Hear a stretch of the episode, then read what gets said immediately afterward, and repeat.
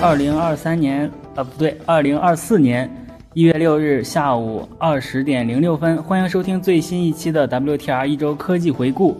我是主持人昭昭，我是彪彪。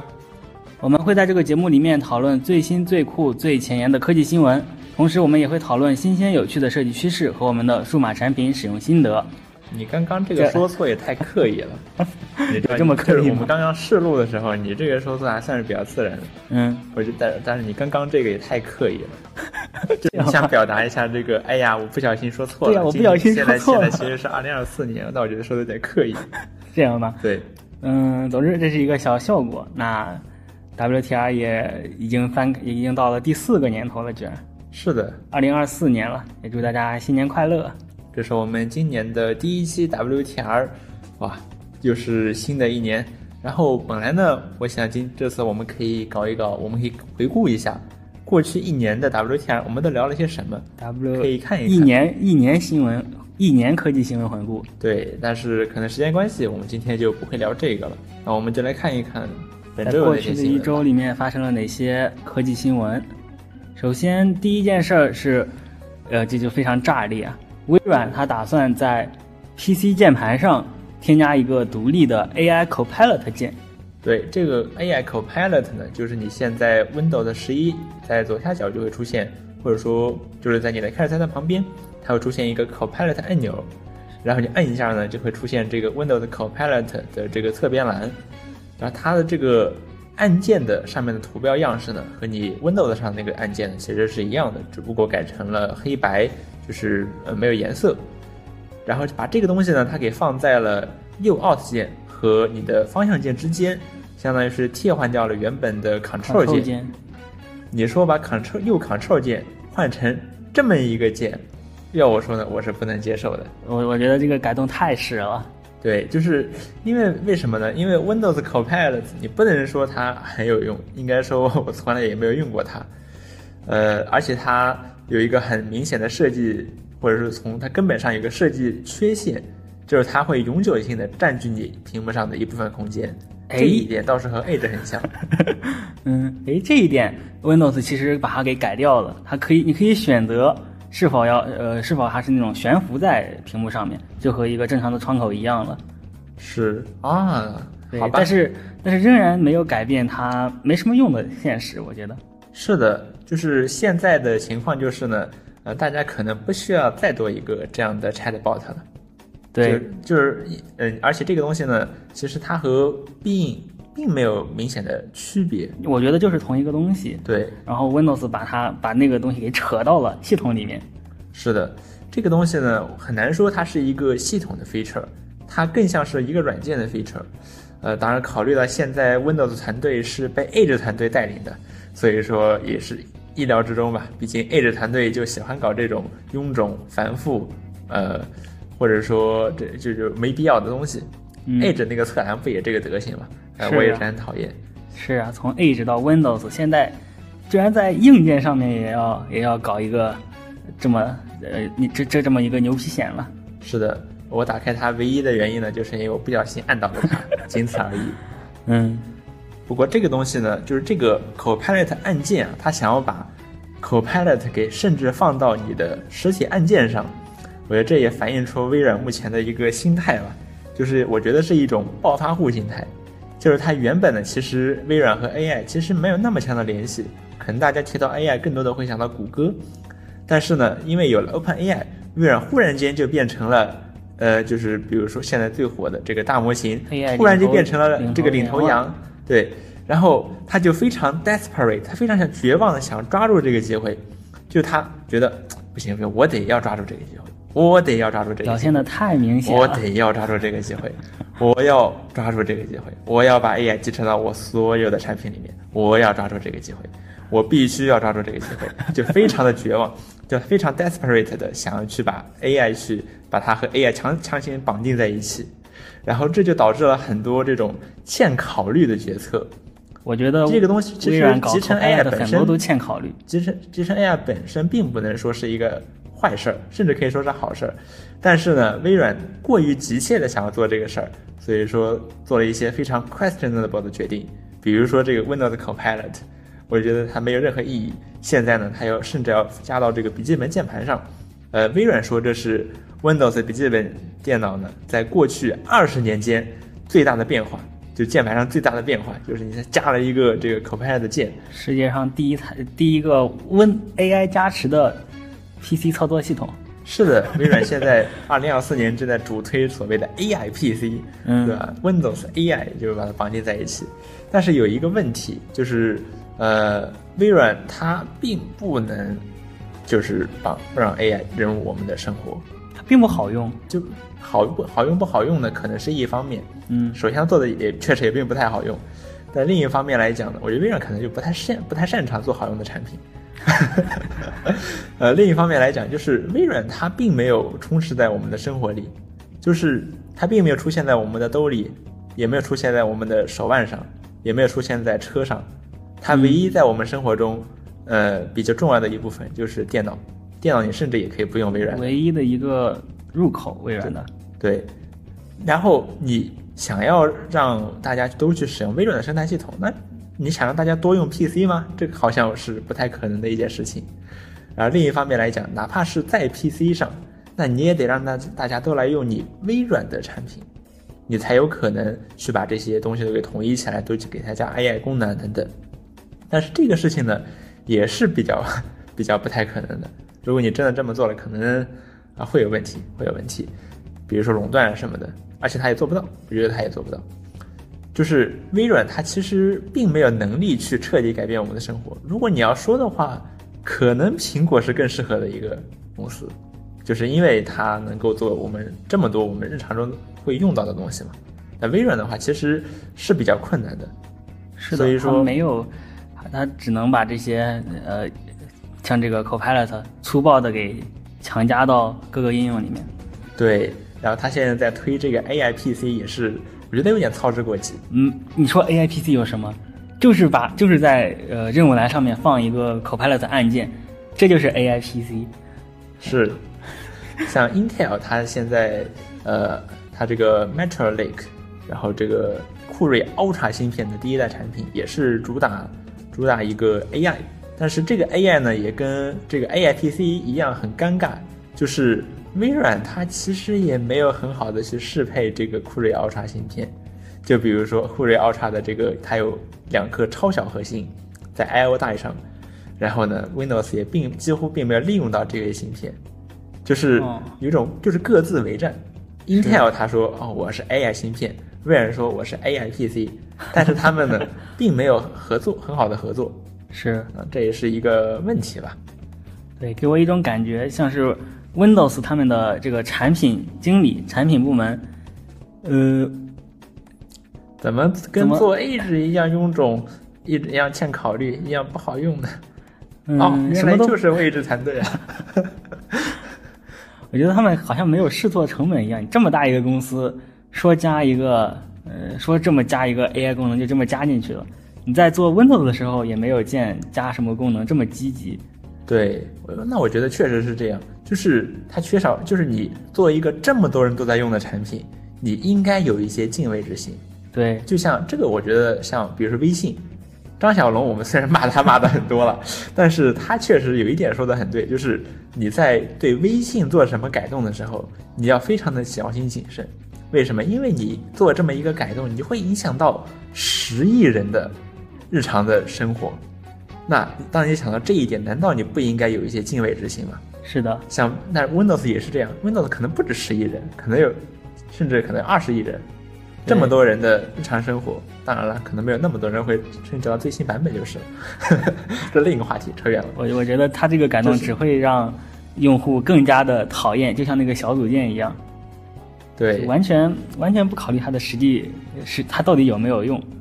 是，就是微软好像在做这些改变的时候，我觉得他缺少一些这样的敬畏之心。就是你你做这么一个改变，你会影响到这么多人，然后你就我觉得，如果是有考虑到这一点的话，就不应该这样随意的去增加这样的功能。是，我觉得可能纯粹只是为了所谓的股价呀，然后呃品牌品牌品牌这个形象之类的，就下定下一个产品的这个决策，我觉得非常欠考虑。是。然后下一条新闻是关于 ChatGPT 的，有人在有人发现 ChatGPT 的这个安卓版的最新的这个安装包里面有一个功能，就是可以替代掉 Google Assistant，就是安卓的那个默认语音助手。嗯，比如说你可以长按电源键，之前是呼出 Google Assistant，现在可以直接长按电源键呼出 ChatGPT 的语音对话。这个听上去还是一个很不错的功能。对吧？对，就是肯定的，这不就是我们想象中的语音助手了？是啊，这是这是正派的语音助手。但是你要说让它替换 Google Assistant，可能不是那么的有必要，因为 Google Assistant 的评价是很好的，就是这个东西呢很好用的，就是而且呢 Chat GPT 老实说也不能完全替换掉，像 Google Assistant 它集成手机的这些功能和系统集成的这些功能没办法，Chat GPT 我觉得现在还没办法把它给替代掉。对。呃，当然，这是一个很有意思的想法，但是你要说想替代掉 Google Assistant，那我觉得，一是可能没有这个意义，二是现在功能也不够全。相比之下呢，如果能替换掉 Siri，那是再好不过了。我觉得，我我觉得可以，Google Assistant 它背后接入一个，就像苹果的这个快捷指令一样，我一说，那那它回答就是根据 ChatGPT 回答的。你在找的是不是 Bard？Bard，你在微软就是谷歌，它其实已经在做这样的事情嘛。它把 Bard，哦，就我们在想说你怎么把 Bard 集成到 Google Assistant 里。一开始我们可能想的是，哦，那你直接整个换掉就好了。但是呢，这样直接直接整个换掉可能会有问题，比如说大语言模型的成本可比 Google Assistant 高多了。另一方面，它回复可能会更慢，等等吧，可能会更不可靠。所以说，Google Google 还是采取了一个更稳健的思路。就是逐渐的让它去增加一些功能，比如说让它去总结，就是这个时候会用到 Bard，它并没有用 Bard 去整个换掉 Google Assistant。是，这个这这个我可以想象，比如说是很好的。对，比如说你现在去问他一些常识性的问题，那以前呢，可能 Google Assistant 会在它的知识图谱里面去查找，如果没有查到，它可能会给你一个搜索结果。那如果有了 Bard 之后，那可能就可以让 Bard 去帮你搜索一下，然后给你总结一个结果。对，这个结果要好太多了。对，可能会像这样，而不是直接用大语言模型去这种对话模型直接整个换掉，这样可能还是不太现实的。是的，对。下一条新闻还是关于 ChatGPT 的，在前段时间，ChatGPT 推出了 GPTs 这个呃，就是可以让所有人自定义。这个角色的这么一个商店，然后之前是仅对 Plus 用户开放，然后本周有很多有很多人已经收到了 OpenAI 的信息，呃，他的一封邮件，然后他说可能将于下周推出 GPT 的商店，就是这个相当于就是所有人都可以用了。呃，我觉得可能不是这么个意思。首先，他之前并没有推出 GPT 商店，哦，之前的是你可以，就是你买了 Plus 会员，然后你可以自定义。呃，但是呢，你只能通过，你只能可，你可以分享，然后自自定义完了之后，你可以保存，然后自己来用，或者呢，你可以分享个链接，或者是呃，然后这个链接可以指定人可以访问，或者你可以分享一个公开链接，能访问这个公开链接的人都可以访问，但是呢，没有一个商店，就你只能够去访问到 OpenAI 给你创建的那一些预制好的那些 GPTs。哦，然后现在的意思是，线。现在的意思是你，它会上线一个商店，上下上线上线一个商店，然后你就可以去通过某种方式，通过这些 GPTs 来获利。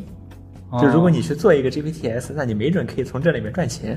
哦，所以是发布会上讲的 GPTs 的完整形态，将会要将要将要来了，而不是说所有人都可以用。对我估计还是不可能是所有人。应该还是 Plus 先用。对，也不知道什么时候 OpenAI。会让普通人也能用 GPT 四，可能是 never 吧。下面一条新闻是《纽约时报》起诉微软和 OpenAI，这是怎么回事呢？呃，这个是微，就是《纽约时报》说，呃，微软和 A 呃 OpenAI 侵犯了他们的版权，然后非法使用了《纽约时报》millions of articles。就百万就是对，说是说微软和 OpenAI，呃，去用了来自《纽约时报》的数百万篇文章去训练他们的 AI，然后《纽约时报》认为这是侵犯到了他们的版权，所以目前正在跟微软和 OpenAI battle。当然，我哦看到这个，我比较意外的是，有这么多文章吗？百万 million，对，当然，呃纽约时报》毕竟是一个有上上超过百年历史的一个历史悠久的报社，但是即便如此，我觉得百万篇文章还是有点难以想象。超过超过百万篇，一年三百六十五天，一百年也才三万多天，是，相当于每天要发三百多篇文章，这也太多了，三百篇左右的文章。这也太多了，感觉有点难以想象。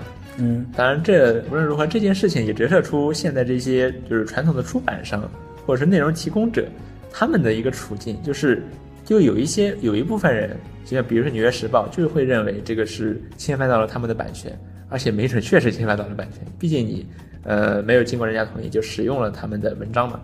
然后另一方面来讲呢，也有一些呃职业出版社，他们就拥抱了 AI，就是说拿去拿去训吧，我的东西拿去训吧，只要给钱就行了，但但是要给钱，但是要给钱。那我觉得《纽约时报》他们的目的肯定也是要拿到钱吧？对，就是像《纽约时报》，它此前已经在他们网站的 robots robot 点 txt 里面去禁止了呃来自 OpenAI 和必应的爬虫。就是有个它 OpenAI 在发布 GPT 的时候就公布了一个小标签，你可以在网站上加上这个小标签，不让 OpenAI 来训练的时候使用。对，老实说，这个东西呢，可能还有点歧视。就比如说 Elon Musk 的 X，、它也是禁止爬取的，像必应啊、OpenAI 啊都不能爬，except 谷歌，谷歌可以爬。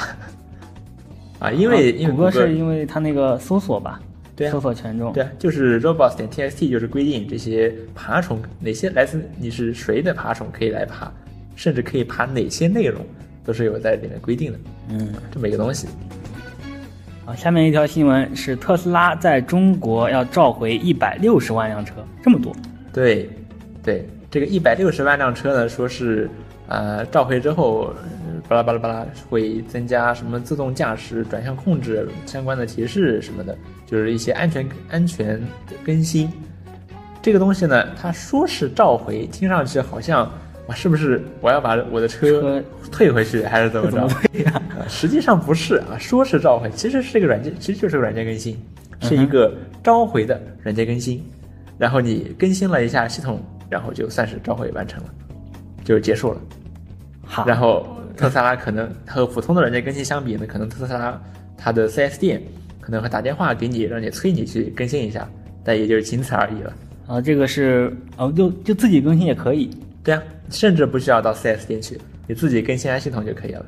啊，那这个用词有点奇怪。有有有有有有点大，对就是你说召回，然后说哦，其实是个软件更新，啊，这个以为召回有什么故障了呢？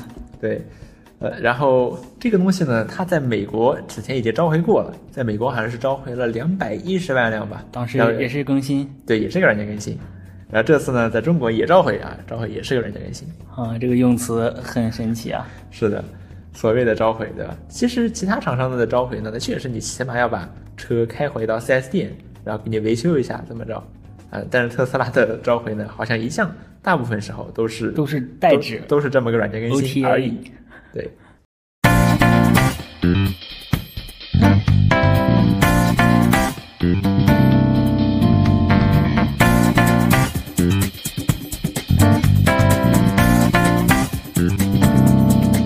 然后下面一个事情是本周我看到了一个有趣的统计，就是你有没有想过 YouTube 上到底有多少视频呢？哼，这个这个数据 YouTube 可是从来没有公开过的哦。哦那么怎么样去统计这个东西呢？我看到有人成功统计了这个 YouTube 上不同类型的视频，还有各种各样更详细的数据，也包括整体的呃 YouTube 视频的总数。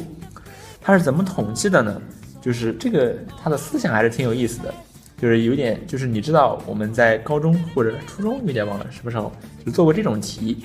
现在呢，你有一个鱼塘，你里面有很多很多鱼，现在你要怎你要想办法在不排干这这个鱼塘里面的水的前提下，去统计这个鱼塘里面有多少鱼。呃，当然，首先你不可能把水排干，对吧？因为水排干，你可以去数出这个鱼的具体的数量，但是这是不可以接受的。那那你怎么办呢？那你可以把，比如说，你可以把这个鱼捞出来，比如捞一百条，然后给这一百条鱼呢做一个标记，然后给放回去。我懂了，对这个叫标记重捕法。对，标记重捕法。然后你再捞，哎，比如说你第二天你再捞一下，把这些鱼让这些鱼混匀了之后再捞一下。你发现哦，我又捞了一百条，然后这一百条里面呢，哎，有十条有标记，那我们就可以推测这个鱼塘里面大概有一千条鱼。是这个 YouTube 视频的统计，这个 YouTube 视频的统计呢，也是呃采取了类似的思路。那它怎么放回呢？呃，这个其实是我指的说，所以说只是类似嘛，就是 YouTube 的这个每一个视频的 URL 呢，我们可以观察，就是它最后的一个部分呢，就是这个视频的编号。呃，这个编号呢，我们可以观察，然后发现呢，它这个编号是有一定的规律的。就比如说它的呃，比如前七八位数字，它有二十种字母的可能出现，然后它的最后一位它有十种可能。那我们算一算呢，就会发现，按照这样的规则，呃，那 YouTube 的视频总总共有二的六十四次方这么多种可能性，这个编号。那很显然呢，这个是这个这么大的一个数字。它足够涵盖 YouTube 过去产生的和所有将来可能产生的所有视频的总和，远远超过。哇哦，是有这么大的一个可能的总的编号。然后，那我们怎么办呢？那我们就去生成一些，根据这个规则去生成一些随机的编号。然后我们去看这些编号，这些视频编号里面有哪些是有效的？对，有哪些是真正的视频？哦，对。比如说，我们生成了一百万个是一百万个这样的编号，然后我们去访问，发现哦，有一万个是真正有效的，那我们就可以推测哦，那 YouTube 上大概有这个二的六十四次方的百分之一的编号是真正有效的，哦，然后我们就可以推测出，有道理，然后我们就可以推测出这些 YouTube 上的视频总数有多少了，然后再多次多次实验求平均值，就结果就更准了，差差不多。现在呢，有研究者用这种方式去统计了 YouTube 上到底有多少视频。统计结果呢是，现在 YouTube 上大约有十三亿个视频。哇，十三亿个视频还是非常非常多的。我们现在可以看一下这个统计啊，呃，它统计了很多很多别的呃这个视频的不同方面吧。比就比如说，我们可以看到，仅在二零二三年，YouTube 上就上传了四。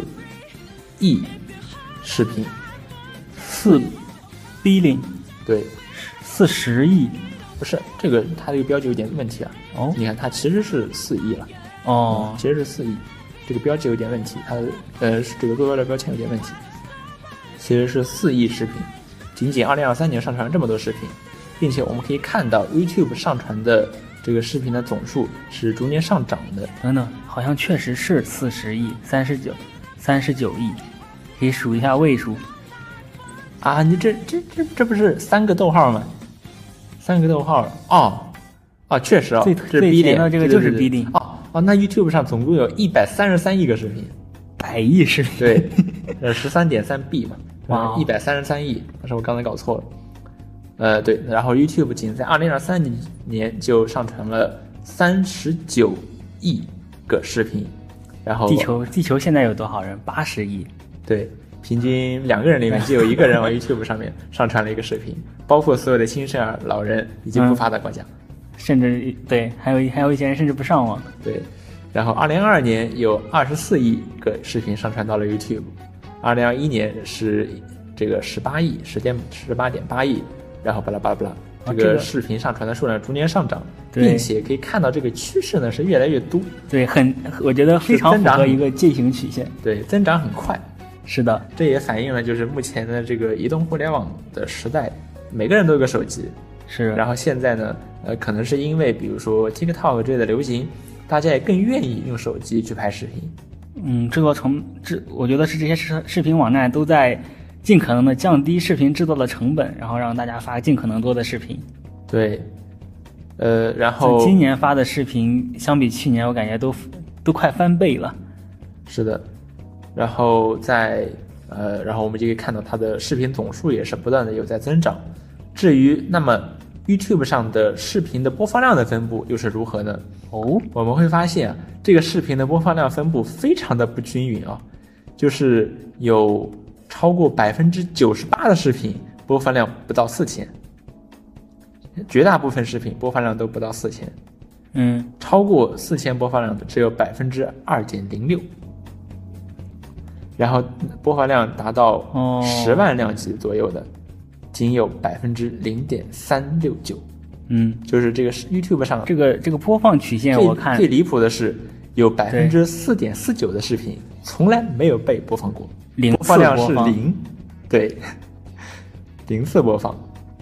然后还有语言的分布也是很有意思，我们可以看到英语的分英在所有 YouTube 视频的占比中，英语视频占据了百分之三十一点八，是最多的。呃，第二名的是印地语，就是印度的一个语言，哦，印度的官方语言之一。会是人口大国，对，印地语呢有百分之十，我们可以看到，那第一名印语有百分之三十一，第二名呢就只剩百分之十了。然后呢是西班牙语七点九四，百分之七点九四，所以我们可以看到西班牙语的使用者是很多的。确实，然后所以说像 Mr. Beast 这样大的频道，他以前是会有开一个专门的西班牙语频道，Mr. Beast 西班牙语这种，然后这种频道像 Mr. Beast 它也有上千万个订阅者。不过现在呢，因为 YouTube 支持了视频多音轨的功能，所以说你可以给同一个视频，然后给它配上不同语言的音轨就行了。所以说现在像 Mr. Beast 的西班牙语频道已经被废弃了，大家直接去关注 Mr. Beast 的主频道就可以了。然后他的视频就是会有多语言的字幕，也有多语言的音轨，音轨哦。然后呢是这个 Portuguese，这不知道是什么语言。不知道了。然后是阿拉伯语百分之六点零四，我得，嗯，好像不太好查。然后是俄语百分之五点六，日语百分之三点一啊，然后还有印度尼西亚语啊，然后其实这边呢，呃，我比较意外的一点啊，是中文的占比比我想象的中的要高，中文的视频占比达到了百分之一点八九。当然，作为中国人，可能这是你少数的时候发现自己不是绝大多数的情况。呃但是百分之一点八九的占比，我觉得也是很比我想象的还是要高。这个这个中文有区分简繁简繁吗？没有好像没有。没有，就是简繁中文加起来百分之一点八九，比我想象的其实要高很多。其实其实说实话，中文它中文不止呃大陆，然后台湾在用，还有其实东南亚很多国家也在用中文。啊，确实，确实，等等吧，还有 other，other 各种各样的语言，四点三九，四点三九。对，然后还有频道的订阅者数量，我们可以看到有百分之八点二五的频道有零位订阅者，一个订阅者都没有。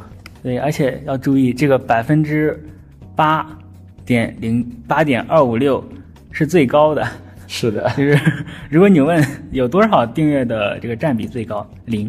是，然后呃，在更多的这个呃订阅者的频道就会有明显的这个 J 型曲线嘛，就是急剧的减少。像比如说有超过呃，比如说有这个，它这个分布好不合理啊？为什么是十三万播放量到十三十三万名订阅者到二十六万名订阅者？这个是嗯百分之一左右，确实，它这个分布好不合理啊！确实，我觉得这个曲线它应该叫对，应该叫正态分布。差不多。它它是正态分布，包括刚刚那个 view 那个观看量也是正态分布。差差不多。对，然后这个正态分布的话，主要关注的值应该是它的这个中位数，嗯，它的中位数是在一百二十九到二百五十六，也就是说，两百两三百的粉丝是呃这个 YouTube 里面最多的。对，频道占比是最多的。对，然后还有时长，我们知道 YouTube 是一个鼓励长视频的平台，但是呢，最近一段时间它也在大力的推广它的 Shorts 短视频，然后我们就可以就可以看到，Shorts 对 Shorts 对他们数据的增长很有帮助啊，不仅播放量增长，视频总量也能大幅增长。是的，比如说九到十六秒的短视频，在 YouTube 上占比百分之十九点二七，还是挺高的。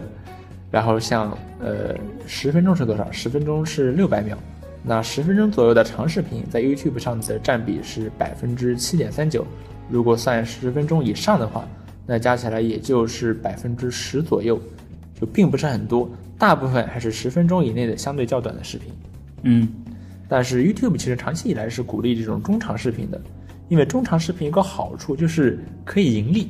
可以加更多的广告。对，就是十分钟，YouTube 有一个上限，有一个值，就是你只有视视频时长达到了十分钟，你才可以插这个视频中的广告。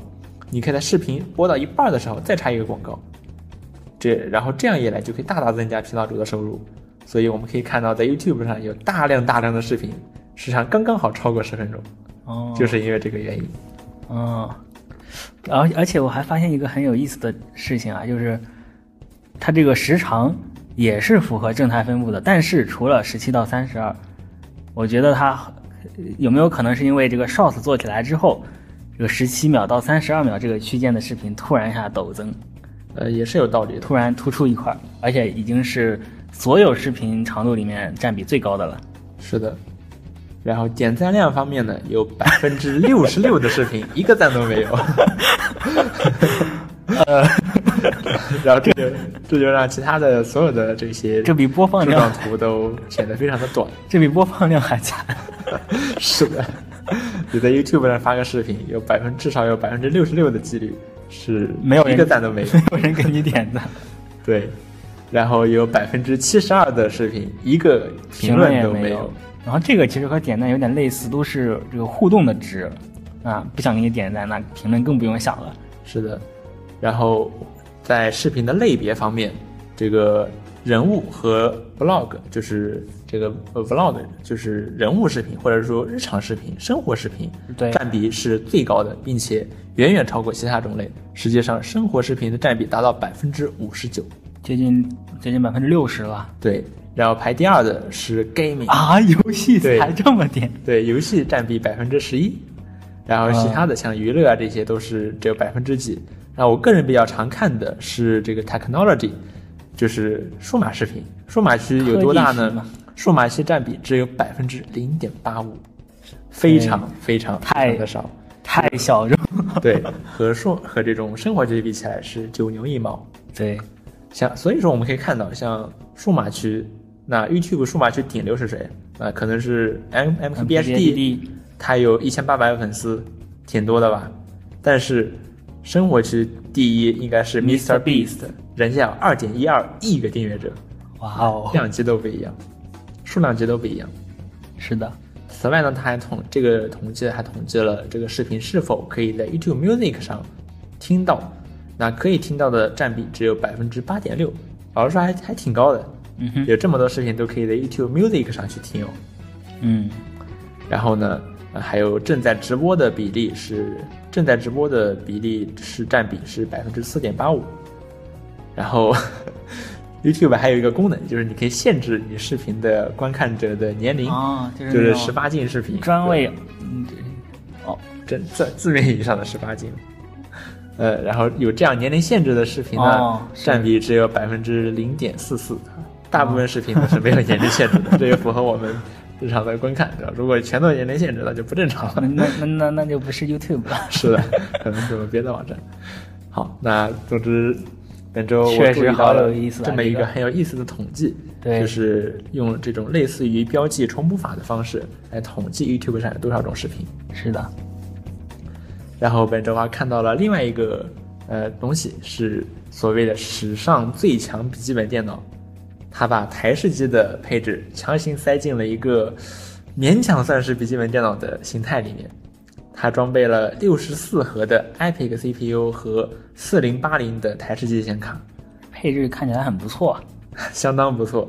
这个机器呢，呃，非常的工业风吧，非常的工业风啊。我觉得它做成一个手提箱可能会更合适一点。史上最强笔记本电脑，哇，这个这个外观，嗯，这个厚度你可以想象，呃，一台半 Mac Mac Mini 这么这么厚，对，哇，啊史上最强笔记本，加个手提，感觉像是那个什么初代的苹果笔记本。应该就是你知道，其实两千年左右的笔记本电脑，基本上就是这个样子。很很厚很大。那那个时候的笔记本电脑，就比如你看苹果当时的 iBook，哎，其实就是一个手提箱啊。对，因为那个时候的笔记本电脑确实不能做的很小，确实比一元硬币还要厚，所以说都做成一个手机箱的样子。是，现在属于是回归潮，回归这种那它这个卖点是什么呢？它它散热更好吗？史上最强笔记本电脑，哪个笔记本电脑有六十四核 CPU 和台式机四零八零的？还是说还需要这么大一个机身来压住它六十四核加四零八零？你要你要是说这么大的机身的话，可能就它的配置而言也不算很大，它更像是一个 ITX 机箱，集成了一个屏幕和键盘以及触控板。对，更像是这样。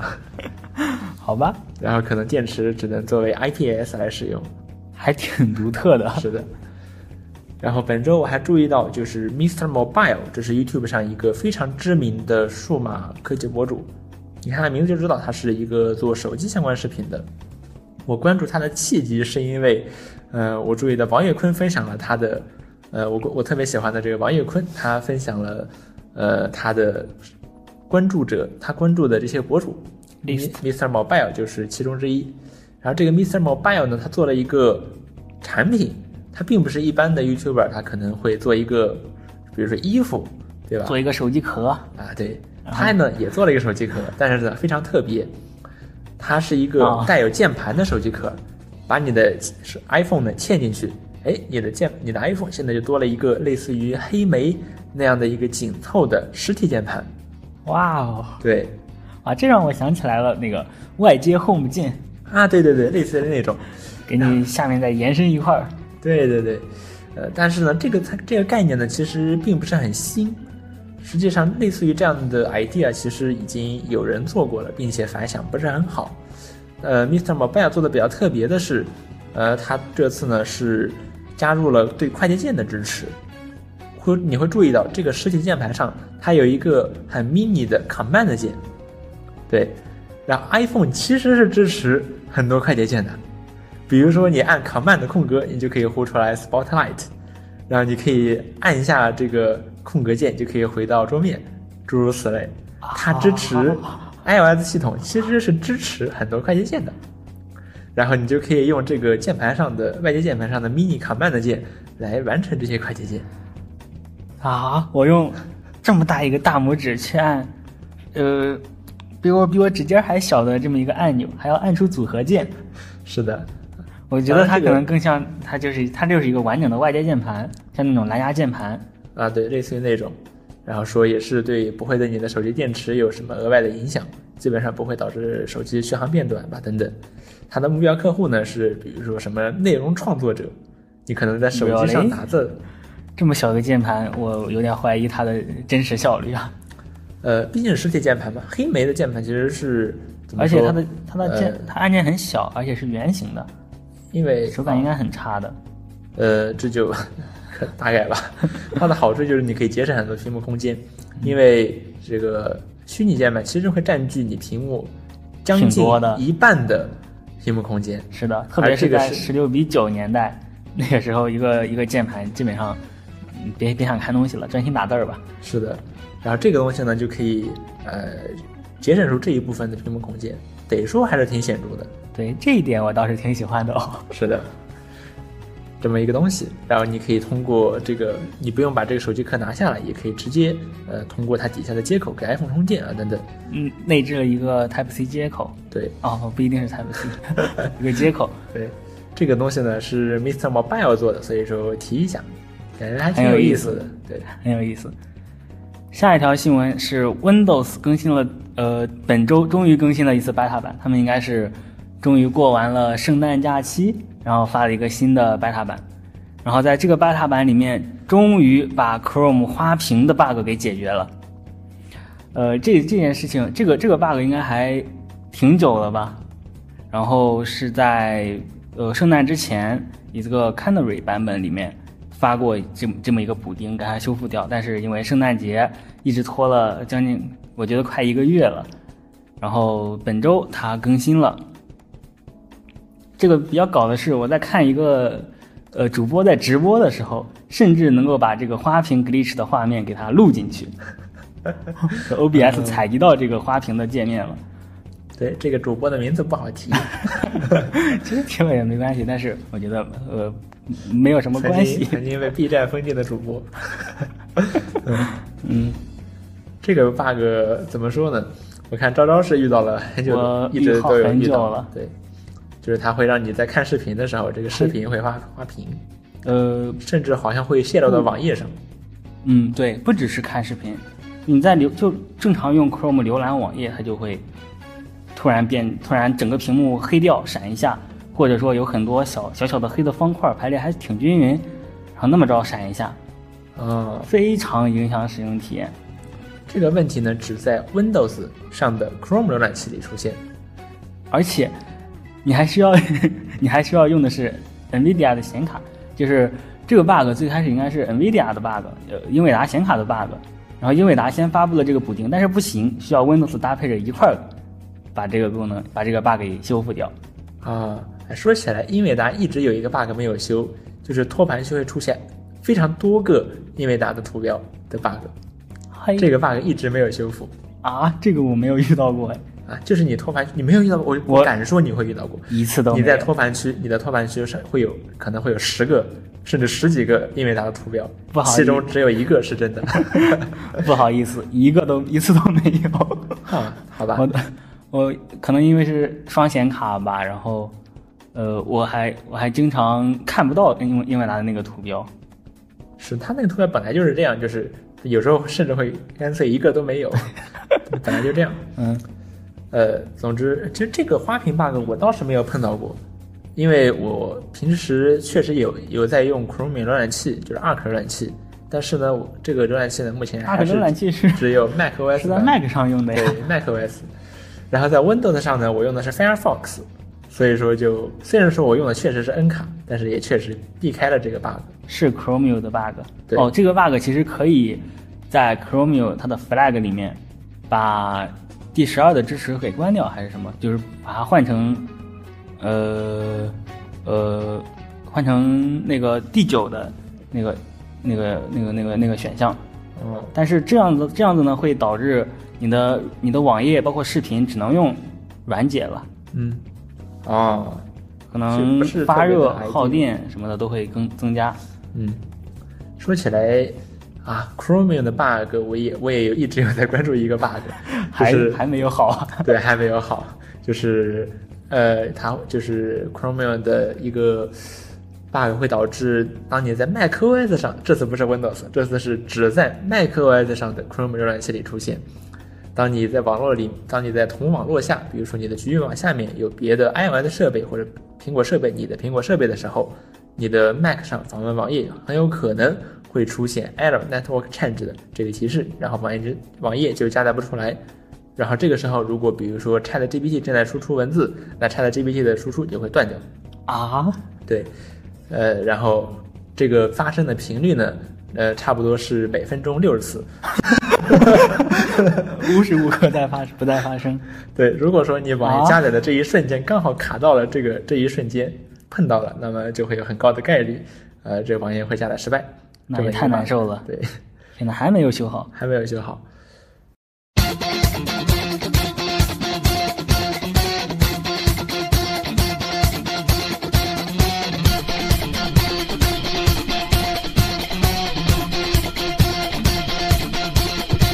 然后下面一个事情是，二零二四年，迪士尼的《蒸汽船威力》里面的米老鼠版权过期了。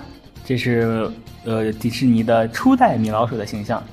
呃，其实不是初代哦，其实不是初代，在更早的作品里面其实是有米老鼠的米米老鼠的，只不过《蒸汽船威力》里面的米老鼠除了黑白以外，和现代的米老鼠其实长得一样，差不多。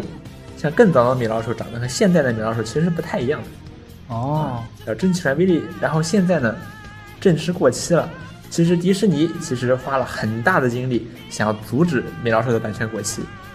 就是在一九，呃，应该是在一九上世纪九十年代，美国通过了一个呃所谓的米老鼠法案，被戏称为米老鼠法、米老鼠保护法，为米奇定制的法案。对，他就。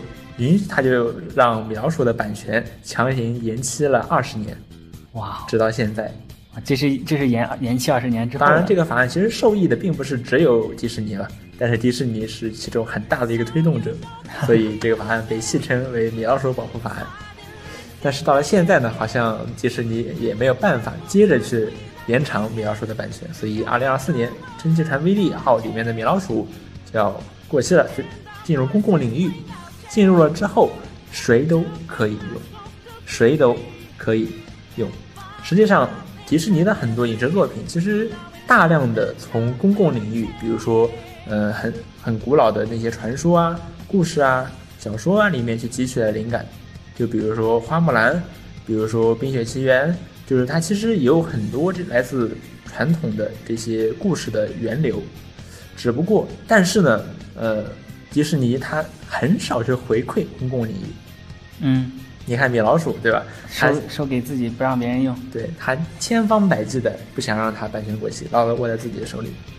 所以，但无论如何，现在米老鼠的版权，蒸汽船威力号里的米老鼠版权在二零二四年要过期了。和现代的米老鼠，这里面其实有一些很重要需要注意的点。嗯，就是尽管如此，你还是使用的时候得要非常小心。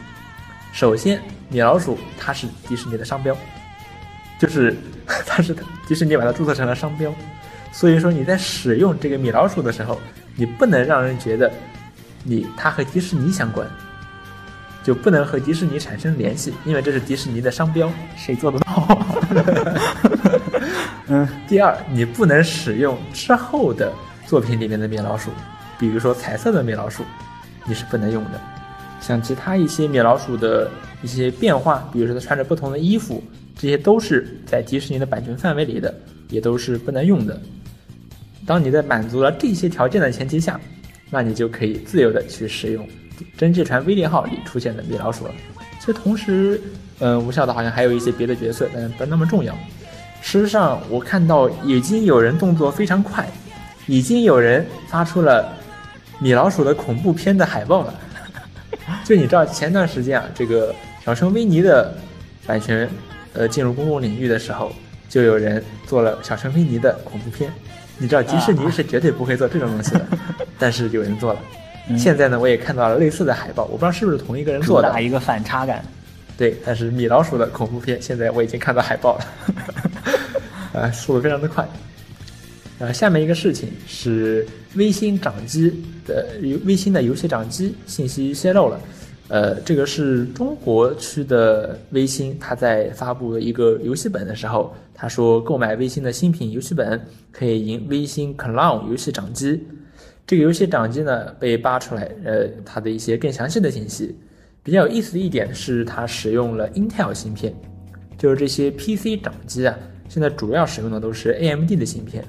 就比如 Steam Deck，它用的是呃和 AMD 定制的一个梵高 SoC。然后像 LG Ally 之类使用的是所谓的 Z1 Extreme 芯片，也就是七八四零 HS，呃，都是 AMD 的芯片。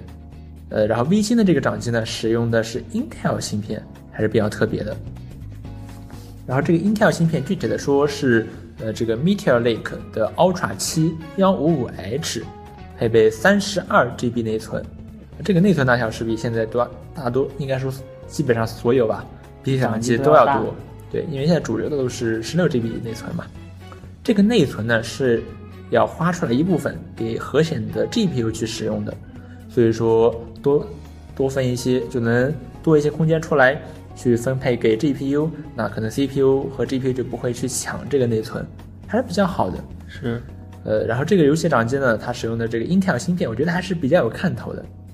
就就就是 Intel 芯片的这个，就是这个 Meteor Lake 呢，虽然 CPU 进步可以说微乎其微啊，几乎没有进步，但是 GPU 的进步是有目共睹的，它的性能甚至已经可以超越呃像 AMD 的核显，甚至苹果的 M1 芯片，所以说还是值得看，很有看头的。但是另一方面来讲，Intel 的驱动一直是有口皆碑的差呀，就。它的驱动，像有一些游戏，可能你用 Intel 的显卡，你用 Intel 的核显，对吧？或者它的显卡去打开，可能就会碰到花屏，或者说甚至有些时候根本就打不开，都是有可能的。所以说，如果你要用 Intel 芯片的话，可能就会有这些问题需要考虑。无论如何，还是挺有意思的，能看到一个新的玩家进入 PC 掌机这个领域。其实，呃，直到不久之前，我还觉得这个市场是一个伪需求，就是真的有人需要这么一个东西吗？对呀、一个 Windows 掌机，对，但是最近的这些，包括我自己，其实也也有点想买，就是买了 Switch 之后，我才发现，哦，原来掌机可以这么好玩，这么有用。对然后你在随身随时随地都可以玩 PC 游戏，这个事情也是很有价值的。是我觉得这是大家最近才发现的一个事情。对，这也是我，因为我们买 Switch 都是在今年、去年买的，对，四九年入国金嘛。对，买的很晚了，都是在买了 Switch 之后才发现掌机，哇，原来这么这么这么玩游戏这么方便。对，我觉得，嗯，和别的设备对比对比啊，就比如说你和手机对比，那我觉得掌机的优势一呢是它有实体按键，实体的手柄按键，这是要比你用手机的这个触摸屏是要好太多了。尤其是现在这些手机的游戏啊，其实都是模拟手柄，就就虚拟摇杆，对，都是虚拟摇杆、虚拟按键。像曾经的什么《无尽之剑》这种真正利用触摸屏特性的游戏，好像是很少了。对呃，然后手机呢还会有别的问题，比如说你毕竟又不是只用它来玩游戏，所以说你要可能你切出去，然后你回个消息什么的，你的游戏就被杀掉了，得要重新启动，那这还是挺麻烦的，甚至可能会丢失进度。而专门的一个游戏掌机就不会有这些问题，它只用来玩游戏，对吧？对我不想玩了，那我直接休眠得嘞，就这样。是，这也是我买完 Switch 之后发现，原来比如说 Xbox、PS 甚至 Switch 这些游戏主机是真的有必要。对，就是开箱即用。我我就用它玩游戏，我如果临时有事情我按掉，然后去干别的事情就好了。我我想玩，随时拿起来就玩了，而不像如果我在 Windows 上面，我需要啊，我需要把我现在正在做的东西，比如说把网页全都关掉，把一些无用的软件给关掉，然后换到另一个屏幕上，换到另一个桌面上面，再去启动游戏。对，对，专专专机干专事儿。是甚至是我现在觉得 Switch 也应该有一个快速恢复的功能，因为我我突然想玩另一个游戏了，但是我又不想重新启动一下这个当前的游戏，这个功能，其实像 Xbox 其实是只有 Xbox 有对，Series X 是有这个所谓的 Quick Resume 功能，这个功能。我现在想想，哇，实在是太好了。这个东西就有点像是 Windows 的休眠，它会把游戏当前的运行状态给保存在硬盘里，然后当你需重新回来的时候，从硬盘里恢复。这个过程要比你重新打开游戏什么的要快多了，对，没有没有任何负担。而且不会丢失什么进度。对，不过 Windows 掌机呢，可能最大的问题就在于 Windows 实在不是一个适合掌机的操作系统。是我甚至不觉得它是一个好的操作系统。是，就像我刚刚说的，那我到底是用它来玩游戏，还是它的它的上网功能，它的各种乱七八糟的其他功能，我到底是用还是不用呢？对，Windows 它其实还会有一些更细节的问题，就比如说你的游戏里面可能输入一些文字，比如打你的用户名，Windows 可能就不会弹出来一个虚拟键盘，哦，它它没有它没有做优化，对，可能就可能就弹不出来虚拟键盘，嗯。对吧？它 Steam OS 它专门做了这个屏幕键盘，对然后还有还有炫酷的皮肤可以换，是的，就是 Steam OS，我觉得是 Steam Deck 最吸引我的点。嗯，怎么说呢？我可能也不会，如果买的话，我最近其实有点心动，但是考虑到价格还没有下手。我我觉得啊，如果是我的话，我可能不会选 Steam Deck 以外的别的掌机，就是因为 Steam OS，呃，实在是比 Windows 要优越很多，是的，至少在玩游戏这方面。对它嗯更像是一个游戏主机，你用什么系统，你你用 Windows 的都会感觉有一点奇怪，对，就 Steam OS 不它甚至放心可以实现一些，比如说你一个像《地平线五》这种游戏，你在打开游戏之后，它会有很长时间的正在优化这个过程，这这实际上就是在编译着色器，然后 Steam Deck 呢就可以自动的从云端去下载这个着色器缓存，然后你直接进，直接可以玩，啪，直接可以。为什么为什么 Windows 上的这些这些游戏他们不这么干呢？因为有这么多个版本的 GPU 啊，哦 Steam Deck 只有一个，确实，哇，这也是这也是 Steam Deck 的独特优势。对，专真正的游戏掌机。是的，所以然后 Steam OS 实际上好像是微据微社的说法，他们正在准备让 Steam OS 的这个什么三点零版本吧，最新的这个三点零版本，呃，准备开源，然后大家的所有的人的掌机都可以用，哇，造造福大家。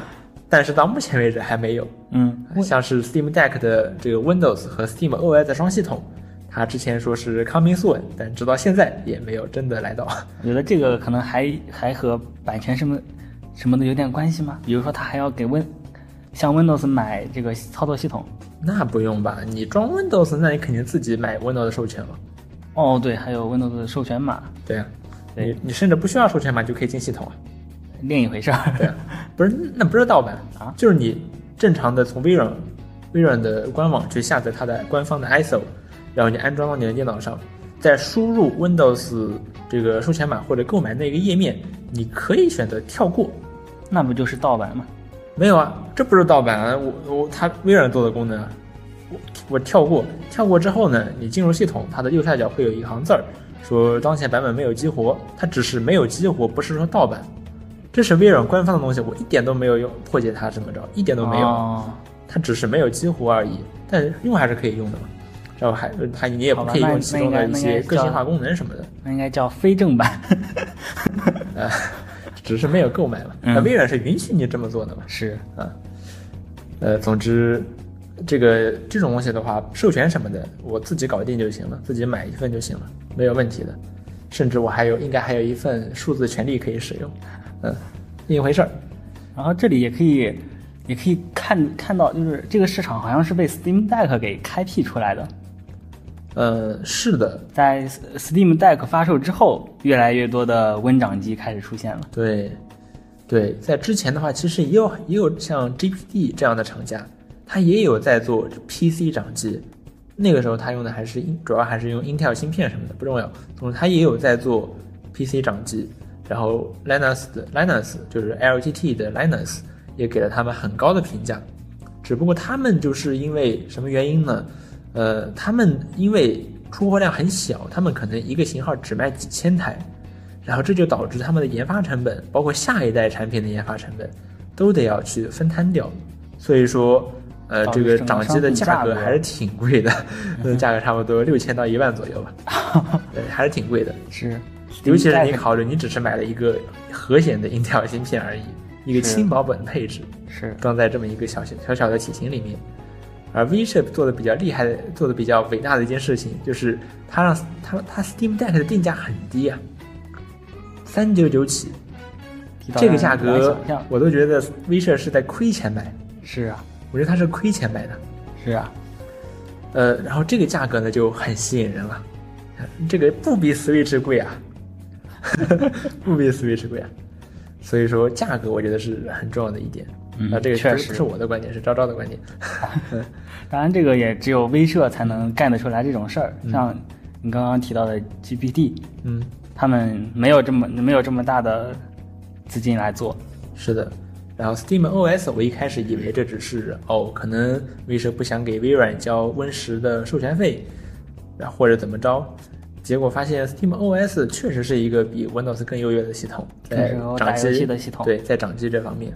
是的，而且下一个事情是本周我们上周聊了一个 Mix Switch 的东西，这个叫 Mix Switch 的东西。这个东西呢是一个所谓的 Switch 烧录卡，你可以把 Switch 的你自己的游戏去给备份到这个这个东西里，然后就可以，嗯，你就不需要原本的这个卡带，也可以游玩你的游戏了。相当于你可以把游戏装在 TF 卡里面，游玩你购买了的完全正版的游戏了。你可以把游戏装在 TF 卡里面，然后用这个卡相当于一个卡托，把它给插到 Switch 那个游戏卡的插槽里面。就直接可以用了。对，这个体验很 magical。这个东西呢，呃，我们上周看的时候，它是它只是一个，它只是说了有这么个事儿，相关的材料呢也只有它官方提供的一些视频啊什么的。但是这周呢，我们发现啊，已经有第三方的渠道商开始预售 Mix Switch 了。呃，这个渠道商它的定价呢，呃是呃原价七十五美元，然后预售阶段是六十五美元。这个价格还是相当高啊，还是挺高的，确实挺高的。六六七四十二，四五百块钱呢。对呀、但是也已经卖光了，也已经 sold out 了，所以你也买不到。嗯，然后现在呢，这个 Mix Switch 他们说是已经把一些样品寄给了评测者，然后这些评测者可能我们未来可以看到，就是可能会有第三方的人去测试一下这个东西到底是怎么样。嗯，呃，然后这个东西如果你买了的话，它里面其实是分成两个东西，一个呢是 Mix Switch 的游戏卡带，呃，就是你插上面的你可以插一个 SD 卡那个卡托。micro SD 卡，啊当然这个 micro SD 卡你需要自己购买，这个买的套装里面是没有的。然后插到这个所谓的卡托上。另外一个呢是一个叫 Mix Switch Dumper 的东西，它可以把你的原本的游戏从你原本的这个卡带上面给导出来，这么一个东西，分成这两部分。然后在它的网站上会有相关的使用说明。然后备份卡带这个事情，它还强调了你需要有一个破解过的 Switch，是的，但是呢，你的游戏是需要合法拥有的，游戏是要是正版的。对，它是用来但我觉得备份你可能是完全正版、完全合法持有的 Switch 游戏的。是，可能是为了规避一些不必要的纠纷。对，因为意向工程啊这些其实是受到法律保护的，但是你不能侵权，你不能侵权。然后下面一个事情呢，其实和刚才说的这个事儿很像，就是我看到有人在成功破解了 PSVR 二，让 PSVR 二的头显可以在 Windows 上去使用，可以玩 PC VR 游戏。哇哦，呃，他说破解呢，说某种程度上的破解，这个破解呢，目前还存在一些限制。就比如说这个 PSVR 二，它连接 PS 五的时候使用的是一根 C to C 的线，那你连接 PCVR 也仍然需要是 C to C 的。但是呢，现在的英伟达砍掉了显卡上的三十系和四十系显卡上都砍掉了 Type C 接口，所以说有 Type C 接口的呢，只有二十系显卡或者现在新的 A 卡上面加入了 Type C 接口。然后这个 Type C 接口呢，你要么有这么一个 Type C 接口，要么你需要一个转转接器，可以把一个 DP 接口和一个供电的 Type A 给转接成一个 Virtual Link 的 Type C 接口，相当于是支持 DP 的 Type C 接口这么一个东西。你还需要一张 RDNA 架构的 AMD 显卡。这个原因呢哦，之所以不支持 N 卡，是因为英伟达的驱动里面存在 bug。目前呢，只能在 AMD 显卡上工作。哦，有意思。所以存在一些这样的限制，但是你可以在 PC 上去使用 PSVR 二，然后使用的时候呢，你你还需要额外的硬件，这个硬件的价格初期大概会是一百美元左右，所以说也不是特别便宜吧？哇，一百美元。对，也不是特别便宜，需要额外的硬件才可以让 PSVR 二在 PC 上工作。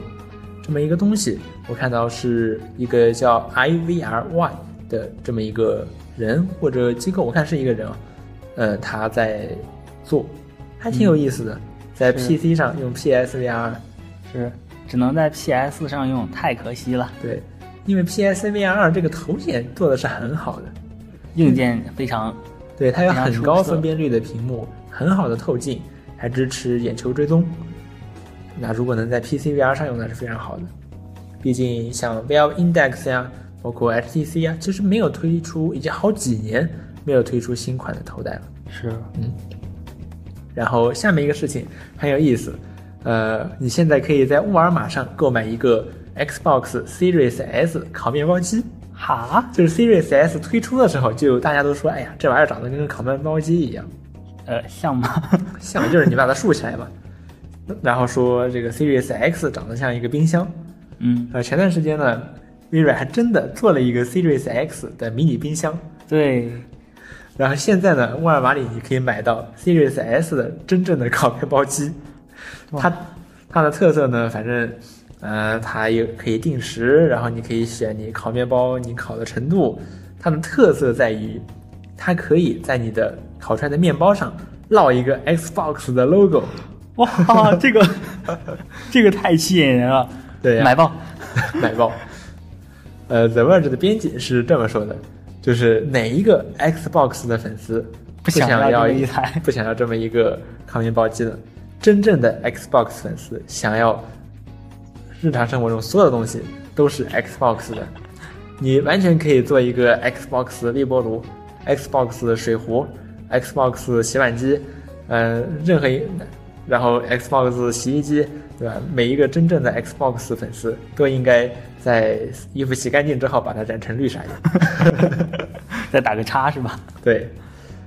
呃，然后这个烤面包机卖的并不算很贵哦，三十九点九九美元就可以买到。哦，确实哦，这么一个算是周边产品吧。嗯，也很有意思。Xbox 的周边好多呀这。是真正的官方产品。是啊，他之前出的那个小冰箱也是官方产品的。对，很有意思。像索尼，它就怎么不出一个 什么 PS 五抽纸抽纸盒什么的，对吧？是，你感觉 Xbox 可以做全屋智能家居了。并且长得都跟你的游戏机一模一样。呃，满屋子都是一个长方形，上面一个黑圈圈，多好啊！是真正的 Xbox 粉丝。好，那么以上就是本周 WTR 的全部内容了。我是主持人昭昭，我是微微，我们下周再见，拜拜拜拜拜拜拜拜拜拜拜拜。